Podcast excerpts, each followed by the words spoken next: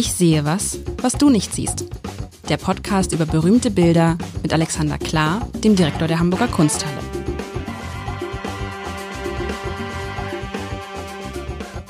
Herzlich willkommen. Mein Name ist Lars Heider. Ich darf heute wieder mit Alexander Klar, dem Direktor der Hamburger Kunsthalle, der nur unwesentlich älter ist als ich, oder? das habe ich lange nicht gesagt. Darf ich wieder, ich sehe was, was du nicht siehst, spielen und man, alle, die das hören, diesen Podcast, und das sind ja zum Glück immer mehr. Und es schreiben auch viele, und da freuen wir uns drüber, immer weiter schreiben, Kommentare, äh, Anmerkungen, wo haben wir Fehler gemacht, irgendwie, die versuchen wir dann auch zeitnah zu korrigieren, in diesem Podcast zumindest. Ähm, wir spielen wieder Ich sehe was, was du nicht siehst. Wenn Sie, wenn ihr euch das Bild dazu angucken wollt, auch das ist kein Problem. Das wird nämlich jeden Montag auf einer ganzen Seite in einer Hamburger Zeitung. Ich glaube im Hamburger Abendblatt. Das Hamburger Abendblatt gibt eine Seite für Bild, das finde ich. Für doof. Bild, aber Bild und das Kunst. ist und Kunst, das ist irgendwie, aber wenn man was machen kann mit so einer Papierzeitung, dann natürlich Bilder groß veröffentlichen. Ist übrigens immer gar nicht so einfach, lieber Alexander, weil ja, das hat, lernt man als Journalist quasi im ersten Lehrjahr. Äh, Kunstbilder dürfen anders als andere Fotos nicht beschnitten, werden. werden. Die müssen Gut im, gelernt. die müssen im Original ähm,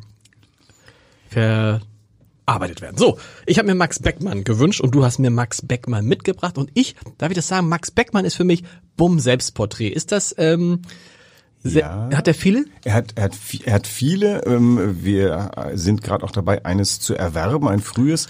Also Selbstporträts sind ähm, Wie, das musst du erzählen. Ihr seid, wie geht sowas eins? Ihr habt eins gefunden, was ihr noch haben wollt. Äh, ja, genau. Also äh, wir, sag mal, durch gute Connections mit der Familie.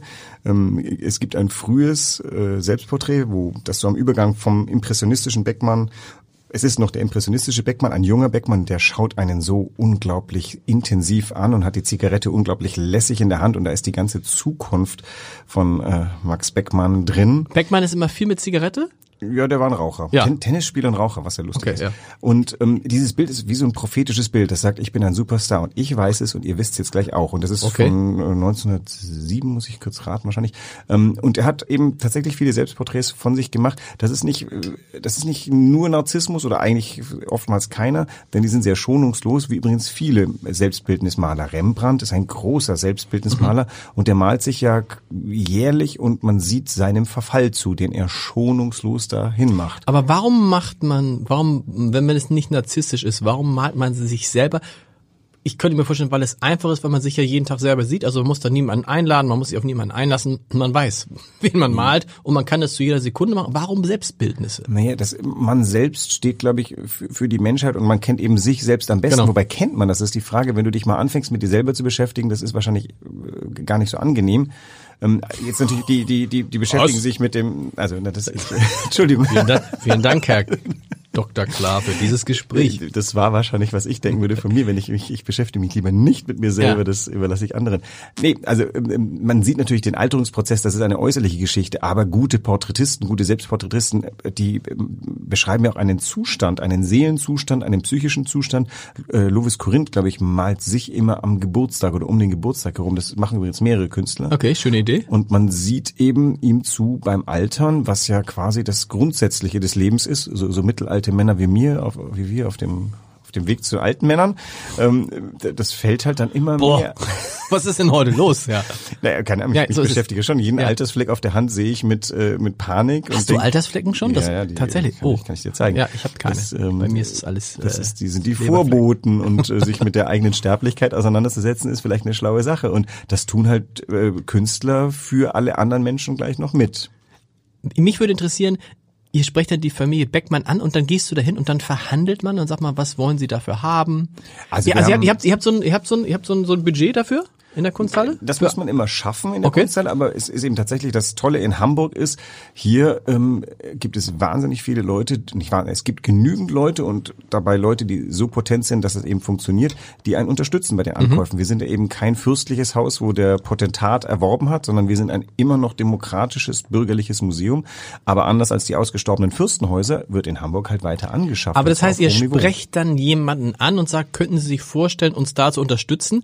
Dann würde ich aber denken, wenn ich, wenn du mich jetzt fragen würde, würde ich sagen, ja, das mache ich gerne, aber ich kaufe diesen Beckmann und stelle ihn euch dann zur Verfügung, dass ihr ihn ausstellen dürft. Ja, wir machen das, ähm, weil das ein sehr teures Bild oder es ist ein hat einen hohen Preis, äh, Ja. das Bild. Ähm, Kannst du sagen, wie hoch der Preis es ist? sind vier Millionen und das ist ein guter Preis. Andere Beckmann äh, Selbstporträts geht für zehn Millionen. Also das ist ein Entgegenkommen der Familie, was äh, uns sehr freut, was eben damit zu tun hat, dass wir eben auch, dass Karin Schick, die Kuratorin, die zuständige Sammlungsleiterin, ist einfach sehr, sehr äh, der Familie sehr nah. Die ist auch äh, sehr verdient um das äh, Werk Max Beckmanns und insofern gab es dann ein wirklich großes Entgegenkommen. Und die, wir haben die Stiftung Hamburger Kunstsammlungen Mhm. und diese Stiftung vereint eben sehr viele Förderer, die zusammenlegen, damit wir dahin kommen. Die haben jetzt auch nicht die ganzen vier Millionen. Und es geht nur darüber, ne? Oder, oder doch, die ganzen vier Millionen, sondern ja, wir, wir, das wird aufgeteilt. Da ist die Remsmar Stiftung mit dabei, da ist die Siemens Stiftung mit dabei, da ist die Kampische Historische Stiftung mit dabei. aber die Stadt gibt nix. Die Stadt zahlt bei der SHK mit ein. Also die, Hamburg b- füllt Okay. den Säckel der Stiftung Hamburger Kunstsammlung. Die ist Konsortialführer und, über, und erwirbt das auch für sich. Und das ist aber für die Hamburger Kunsthalle. Das heißt, die Bilder der SHK sind auch als solche gekennzeichnet, sind ähm, Eigentum der SHK, aber im Besitz der Hamburger Kunsthalle. Ich habe es gelernt mit Eigentum und Besitz. Wow, sehr, sehr, das hast du sehr. Und ähm, ich denke immer, warum verkauft die Familie das denn? Man würde jetzt sagen, ihr könnt doch jetzt nicht vom Ja, weil das, äh, also Weil sie- brauchen ja kein Geld wahrscheinlich? Nein, nein Nee. gar nicht. Nee, ich, die, die Familie möchte sich auch darum sorgen, dass es an den richtigen Orten für Okay. die Ewigkeit aufbewahrt wird und äh, für die Ewigkeit sind wir zuständig. Das ist äh, tatsächlich so, also wenn man Familie eines großen Künstlers ist, dann ist man vor allem für den Nachlass und das, Mhm. das die Erinnerung dran ähm, an, an den Künstler zuständig. Ähm, ich glaube, wir sind jetzt demnächst 70 Jahre nach dessen Tod, da erlöschen auch, erlöschen auch bestimmte Rechte an Bild und ähnlichen Dingen. Aber dann kann die Familie ja trotzdem immer noch Bilder verkaufen, Die oder Bilder, nicht? na ja, klar, aber jetzt geht es zum Beispiel, also Einkünfte aus Bildrechten, ähm, die gingen vielleicht, ich weiß gar nicht, wo die hingehen. Man- Manchmal sind es auch Sti- Stiftungen, die Nachlässe betreuen. Äh, Aber schlicht und einfach, die Familie möchte natürlich gerne, dass das dass Max Beckmann an der richtigen Stelle ist. Und Genau. wir sind halt, wir haben eine große Max Beckmann Sammlung, die wir auch noch weiter wachsen lassen wollen. Also es ist ein bisschen wie das Picasso-Museum, das äh, ver verwahrt halt intellektuell das Erbe Picassos. Jetzt sind wir nicht das Beck- Max Beckmann Museum, aber wir sind Aber eines fast. der Ja. Max Beckmann Museen mit München zusammen zum Beispiel. Und hat die Familie noch viele Bilder? Ich glaube schon, wobei ich jetzt da auch nicht neugierig nachgefragt. Das ist doch noch deren Privateigentum. Das stimmt. Und, und wie seid ihr auf dieses Bild jetzt gekommen? Hat die Familie gesagt, guck mal, da haben wir was noch? ist Interessiert unter euch das? Schneede mal als Leihgabe, als Okay. Dauerleihgabe an die Hamburger Kunsthalle gekommen und wir haben halt gesagt, wir würden das gerne für die Ewigkeit sichern, äh, weil wir das eben auch gut können und der richtige Ort sind und bei uns schauen halt, wenn nicht Corona ist, jedes Jahr 390.000 Leute Ja. vorbei und das ist schon wir merken jetzt auch, dass anhand der Ausstellung, die wir gerade über Beckmann machen, dass das Interesse an Max Beckmann eher zunimmt. Äh, Also das ist schon interessant, wie ein Künstler so eine Welle aufbaut. Und der Max Beckmann ist ganz, ganz vorn dabei. Das finde ich auch und deshalb bin ich, äh, deshalb finde ich auch deshalb, weil man, ich, also selbst ich als Megalaie habe das Gefühl, ich erkenne Max Beckmanns Stil. Also wenn ich so fünf Bilder sehe, dann würde ich sagen, Mhm. Handschrift ist eindrucksvoll. die Handschrift so. Umso überraschter, und jetzt kommen wir mal zu diesem Bild, bin ich von diesem, ne, ich erkenne schon seinen Stil, aber es ist ein ganz anderes, und das hast du natürlich bewusst gemacht, nachdem ich mir Max Beckmann gewünscht habe und gesagt, bitte kein Selbstporträt. Mhm. Ich beschreibe, ich versuche mal zu beschreiben. Es ist ein Bild, man fragt sich, man denkt im Mittelpunkt steht eine nackte Frau. Das ist, haben wir auch lange nicht gehabt, eine nackte Frau, weil es gibt- sind drei Figuren auf diesem, nee, vier sehe ich gerade, oh, fünf, ist das noch eine Schlange? Oh, jetzt geht's ja los. Also, ich beschreibe das Bild erstmal. Ganz rechts außen ist so eine lustige Katze, die guckt so in das Bild rein und hat so einen nee, verschwitzten Ausdruck, aber die sieht witzig aus. Daneben ist eine nackte Frau, die hat nur so eine Halskette, ansonsten ist sie komplett nackt. Und die schmiegt sich an so einen lässig nach hinten sich lehnenden Mann, der hat die Arme, so wie man es gern macht, als Mann hinter den Kopf verschränkt und sitzt da drauf, ist auch nackt, hat so ein bisschen vorne an den, wenn ich es nicht besser wüsste, würde ich sagen, sind Schienbeinschützer, aber ist natürlich keine Schienbeinschützer, sondern irgendwas, was man zu der Zeit getragen hat und sie streichelt ihm so über die, über die Brust. Er sieht ein bisschen ernst aus mit so einem roten Bart und um sein Bein schlängelt sich irgendwas. Das könnte eine Schlange sein, weil ich ja, aber es könnte auch irgendwas anderes Schlängelndes sein. Und links ist irgendwie so ein lustiger Vogel. In dem Fall wirklich ein lustiger Vogel. Also wir reden von drei Tieren und äh, zwei Menschen. Richtig. So. Und er lagert da so ein bisschen entspannt auf dem Wie Bett. so ein Römer hat auch so einen Helm auf, offensichtlich. Ne? Er lagert da so.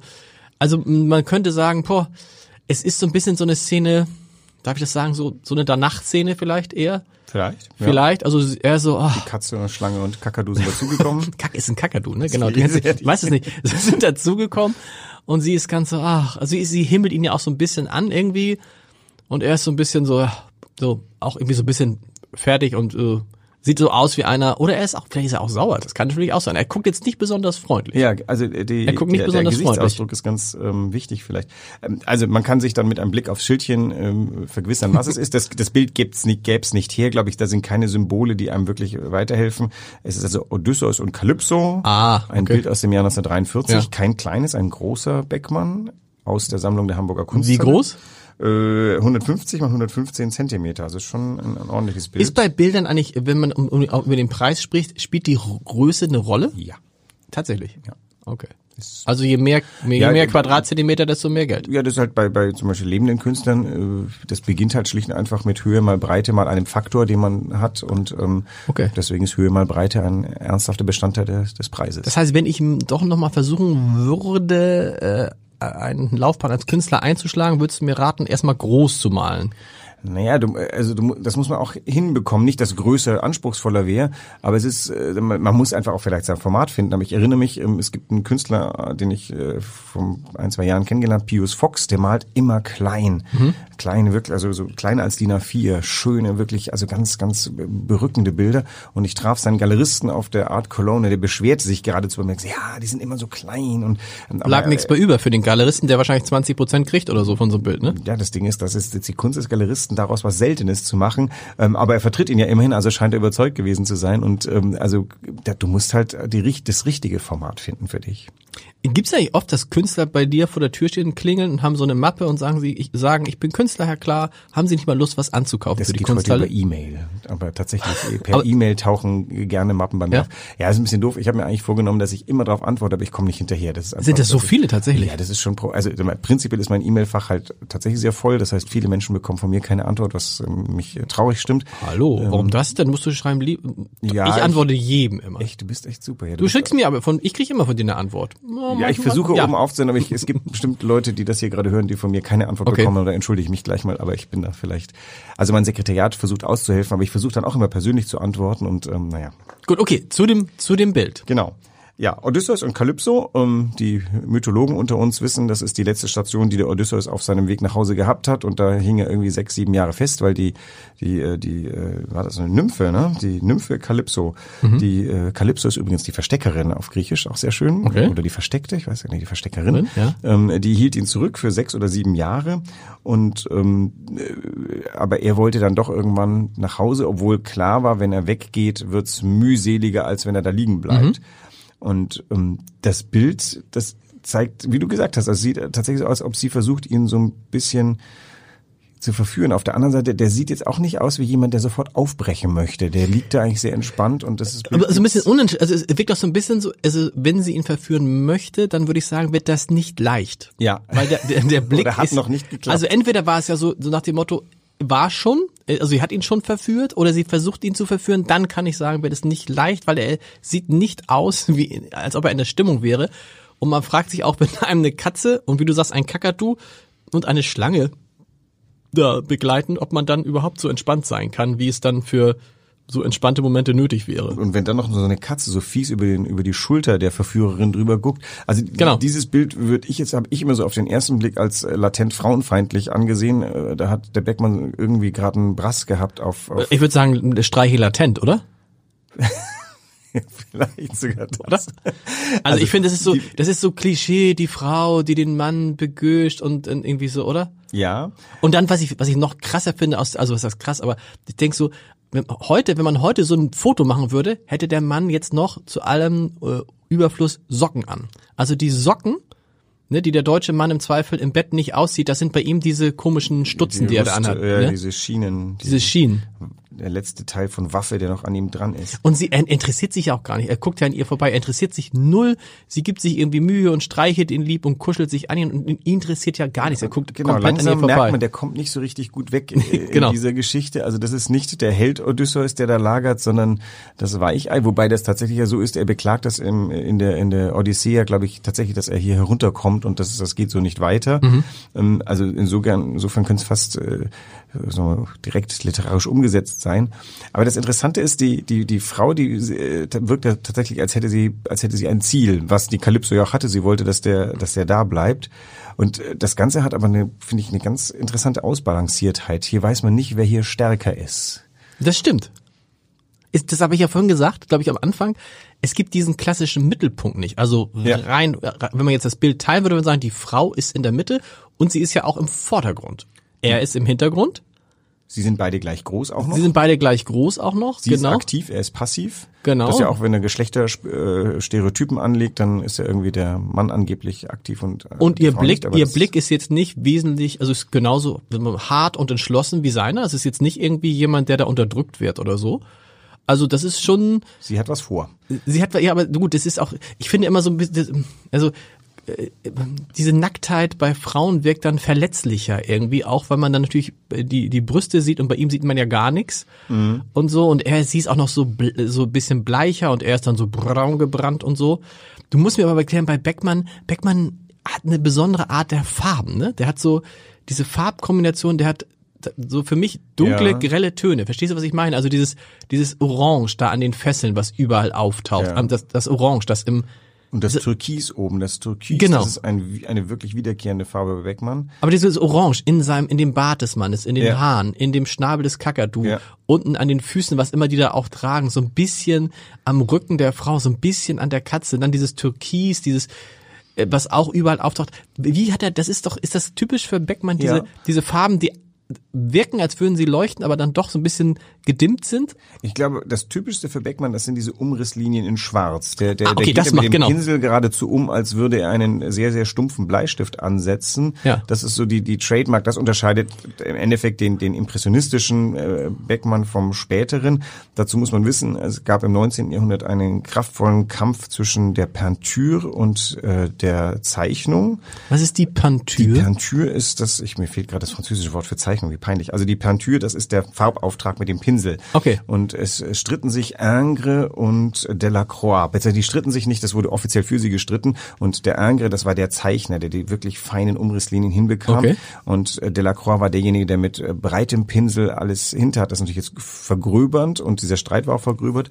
Und ein wesentliches Ding im, im Expressionismus ist, dass die diese sehr, sehr grobe ähm, Farbauftrag so ein Trademark von allen wurden, bis auf Beckmann. Der Beckmann, der griff immer noch zu einem zu einem zu einer Umrisslinie. Ähm, das macht ihn mit Picasso teilweise ganz ähnlich. Und ich glaube, das ist das, was ich meinte vorhin. Ich habe auch diese und genau, ich glaube, dadurch wirken gibt es so wirken werden diese Farben so abgetrennt, ne? Das ist alles genau. sehr konturiert. Genau. Und, ähm, also aber auch er ist auch ein ganz toller Kolorist. Also die die die die Farben sind wirklich auch so, dass du das in Erinnerung behältst tatsächlich. Mhm.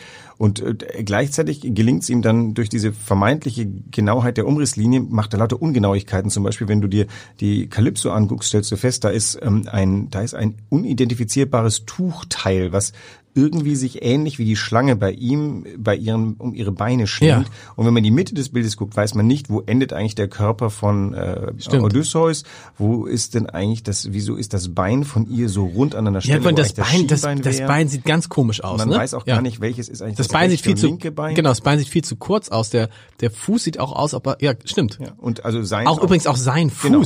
Was der ist eine, das der denn? ist so zur Seite geschoben und dann wird das noch durch diese Schlange herrlich verunklärt. Also Der Fuß, das ist ja wirklich, es ist, es ist das linke Bein, aber der rechte Fuß, oder? So wirkt es. Ne, das, der, der Also- rechte Fuß ist ordentlich abgeknickt, also Ja, ganz, genau. ganz als das, geht wahrscheinlich in, körperlich wirklich gar nicht. Aber auch der Und linke dahinter Fuß- weiß man nicht, wie eigentlich sein Unterschenkel an den Körper angeschlossen wird, weil der äh, Körper geht über in der Unterschenkel geht über in das in das Tuch. Aber, Der aber, wird guck- aber, guck mal, aber guck mal, beim linken Fuß, hast du jemals schon mal einen Fuß gesehen, wo die Zehen so abkn abknacken nach Nee, unten? ja, genau. Das ist, als Wir ob hatten der, ja als schon mal der Fuß sowas mit den. Händen, mit den Fingern, die manchmal. Habe ich schon gezählt. Das sind aber jetzt überall fünf Finger. Also außer bei der äh, bei der Frau kann man doch. Das sind alles das sind alles fünf Finger. Ich meine, das gehört sich. Sag mal, ich sehe das gerade so. Das ist interessant. Wir sitzen ja in, in unserem Podcast-Studio hinter den Spuckschutzwänden. ähm, und haben verschiedene Lichtquellen und die Lichtquelle fällt stärker bei dir aufs Bild, weil das ist und da damit wirkt das Bild noch mal ganz anders als bei mir, wo das Licht nicht so. Deshalb jetzt meine Frage, das ist ja dann im Museum total entscheidend neben dem Hängen der Bilder, welche Lichtquellen fallen auf diese Bilder. Deswegen wird auch eingeleuchtet. Wir haben Okay. einen Spezialisten, der kommt, nachdem alles gehängt wurde, kommt er und äh, zieht durch die Räume und beleuchtet die, die Bilder. Mit teilweise dann Strahlern. Genau, wir haben Okay. so LED-Spots, die mittlerweile LED ist ganz wunderbar. Ja. Unsere Stromrechnung geht runter und runter und runter. Okay. Unser ökologischer Footprint geht rauf und rauf. Ähm, äh, das ist übrigens auch etwas, weswegen ich für Tageslicht bin. Ja. Bilder leben im Tageslicht. Wenn du in der Galerie der Gegenwart in den dritten Stock gehst, da haben wir jetzt mittlerweile Oberlicht wieder eingeführt. Da kommt das Tageslicht durch die Decke. Und da gibt's ein, zwei Bilder, die ändern sich tatsächlich auch wirklich ganz stark. Ist es nicht bei fast allen Bildern, ich habe das neulich so, ich musste neulich mal Parkett einkaufen und dann sagte der Mensch im Parkettladen, nehmen Sie diese, diese Probe und tragen Sie sie raus. Und dann sitzt du, bist du in dem Laden unter einem ganz normalen Licht und denkst, ja, super, schön hell oder schön dunkel, je nachdem, und gehst raus, es sieht ganz anders aus. Und dann hängt es immer von den verschiedenen Lichtquellen ab. Das heißt, man kann ja so ein Bild auch, wenn man nicht aufpasst, total ver versauen.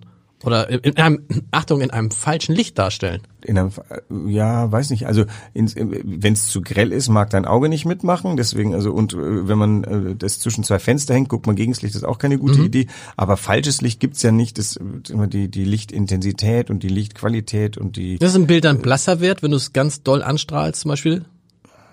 Passiert nicht. Also dass ein Bild schlechter wird durch Licht, habe ich noch nicht gesehen. Ist auch keine Gefahr für Li- Licht für Bilder? Doch, Doch. natürlich. Also, okay. Deswegen, also an und für sich, äh, äh, die Restauratorin und ich, äh, wir sind in permanenten Austausch darüber, was denn geht und was nicht geht. Mhm. Der Kunsthistoriker sagt Licht drauf, die Restauratorin sagt Licht aus und äh, wir einigen uns irgendwo in der Mitte. Es, also es gibt so standardmäßig festgesetzte Luxzahlen, die, ähm, äh, die sind einfach gesellschaftlich sozusagen beschlossen worden. Damit kann das Bild auch mal irgendwie 500 Jahre leben. Ich gehöre zu den Leuten, die sagen, ich möchte das jetzt aber richtig sehen Ja. und die meisten Künstler würden, glaube ich, auch sagen, ich will das jetzt richtig. Nützt ja nicht, dass wir es aufbewahren für in 500 Jahren, wenn es eh erzählig ist. Aber natürlich sind die Restauratorinnen beauftragt, die Bilder zu erhalten. Und die sagen dann knallhart, wenn du das in 500 Jahren noch haben willst, dann kannst du das so nicht machen.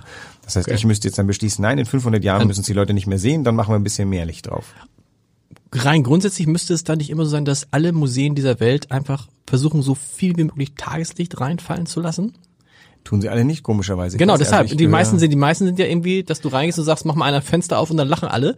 So wie im Vivi-Bunker, für alle, die das an der Uni Hamburg kennen. Der Vivi-Bunker an der Uni Hamburg ist berühmt davor, dafür, dass es ganze Zimmer gibt, die keine Fenster haben. Da habe ich schon mehrere, mehrere Klausuren, habe ich damals mehrere Klausuren geschrieben. Und dann war halt immer der Witz so nach einer halben Stunde, dass einer sagte, boah, ist das stickig, kann mal einer ein Fenster aufmachen? Und dann haben alle kurz einmal gelacht. Also wirklich einfach, viele Museen sind ja so. Das ist gut für, für Bilder. Nein, also die, die richtig guten Museen, also das, das, das eines der Urmuseen, die Pinakothek in München, das eine Gebäude gibt's nicht mehr, also das äh, die neue Pinakothek, äh, die unter Ludwig I. gebaut wurde, hatte Oberlicht. Das war die Erkenntnis, du Genau. machst oben Glas drauf, dann fällt das Licht rein. Das war auch ein Tageslichtmuseum, das heißt, es wurde halt aufgemacht, wenn der Tag äh, es äh, zuließ und Stimmt, zugemacht, wenn sonst der Tag geht es nicht, genau. Und äh, das ist natürlich im 20. Jahrhundert anders geworden. Irgendwann kam der White Cube, da ist dann auch kein, äh, kein Fenster drin. Da hat man dann halt tatsächlich genau das Licht, was man hat. Das ist halt regelbar, kontrollierbar. Das mögen einige Leute auch. Ich finde es halt äh, totlangweilig, ehrlich gesagt. Also und vor allem so ein, so ein White Cube, da musst du im Leben ja wirklich nur einmal rein, hast es halt gesehen. Genau. Wenn du in ein Tageslichtmuseum gehst, dann hast du ganz verschiedene Art und Weisen, das zu sehen. Und ich glaube, wer mal im Louisiana Museum bei äh, Kopenhagen war, der wird feststellen, dieses Zusammenspiel oder oder in Basel, in Riehen, die Fondation Bayerle, Mhm. da sind halt an Stellen oder die Hamburger Kunsthalle in der äh, Galerie der Gegenwart. Ich wollte gerade sagen, äh, man vergiss halt- die Hamburger Kunsthalle bitte nicht. da habe ich ja die Fenster deswegen aufgemacht, damit man die Außen- und die Binnenalster angucken kann. Ähm, da da gibt's halt auch Leute, die sagen, naja, du bist zum Kunst angucken da und nicht zum Rausgucken. Das halte ich für Unsinn. Also die Kunst muss ja quasi auch im Zusammenspiel mit dem mit der Welt draußen funktionieren. Und äh, ja, es ist halt das ändert sich mal äh, mal dahin und mal dorthin und wir haben gerade die Phase der Zoom-Museen hinter uns. Ich vermute, ich bin nicht der Einzige, der sehr dafür ist, dass man Tageslicht ins Museum lässt. Wollen wir noch mal zum Schluss ein bisschen über diese Tiere sprechen? Die Ja. Tiere haben keine, Be also Naja, es gibt ist einfach nur, wir haben in der letzten Folge davon gesprochen, dass manche Sachen auch lustig sein muss. Ich find's ganz lustig. Es ist so ein bisschen so, wahrscheinlich, es ist lustig, aber es ist auch so ein bisschen zynisch. Es ist so ein bisschen diskriminierend für beide. Ich würde erstmal sagen, also der, der Beckmann kennt seine Kunstgeschichte und, und oder sagen wir, das jeder Mensch bei Schlange, glaube ich, der irgendwie die Bibel noch halbwegs in Erinnerung hat, Verführung? der denkt an den Baum der Erkenntnis, so. genau, und dann hast du also Adam und Eva und die Schlange dazwischen, die sich meistens um den Baum schlängelt. Hier schlängelt sich die die Schlange um das rechte Bein, das rechte bewehrte Bein von äh, Odysseus. Ihren Kopf sehe ich übrigens nicht. Die, Nein. das, diese Schlange ist vor allem als Schlangenkörper. Die Schlange ist natürlich auch gerne irgendwie als Konnotation für Frau aufgetaucht in den vergangenen Jahrhunderten. Ähm, zum Kakadu weiß ich nichts zu sagen, aber zur Katze. Die Katze, das ist ein Symbol der Untreue, der, der, Ah. äh, der das ist dieses, dieses äh, leise mit Pfoten herkommen und wieder gehen. Ähm, das Interessante ist ja, wer hier untreu wird, ist ja der Odysseus, denn er verlässt die äh, äh, Nymphe, die beschlossen hat, dass äh, also die hätten gut miteinander leben können und sie, sie hätte gern mit ihm dort ausgeharrt und der Odysseus haut ab. Auf der anderen Seite, er will ja zurück zu seiner Frau Penelope, das heißt, ähm, vielleicht ist das mit der Treue einfach nur andersrum zu sehen. Allerdings, es gibt auch zum Beispiel, auf, es gibt wundervolle burgundische äh, Gräber, da liegen Hündchen am Fuß der beiden Verstorbenen und das Hündchen wiederum ist das Symbol der ehelichen Treue und die Katze Okay. ist das Gegenstück Okay, davon. die Katze. Was sagt mir das jetzt zum? Das ist interessanter. Oh, zum Schluss bringst du noch mal so, machst noch mal so ein Fass auf. Was sagt mir es jetzt über Hunde und Katzenliebhaber? Ich kenne also, ich kenne sowohl Hunde als auch Katzenliebhaber und zwar extreme.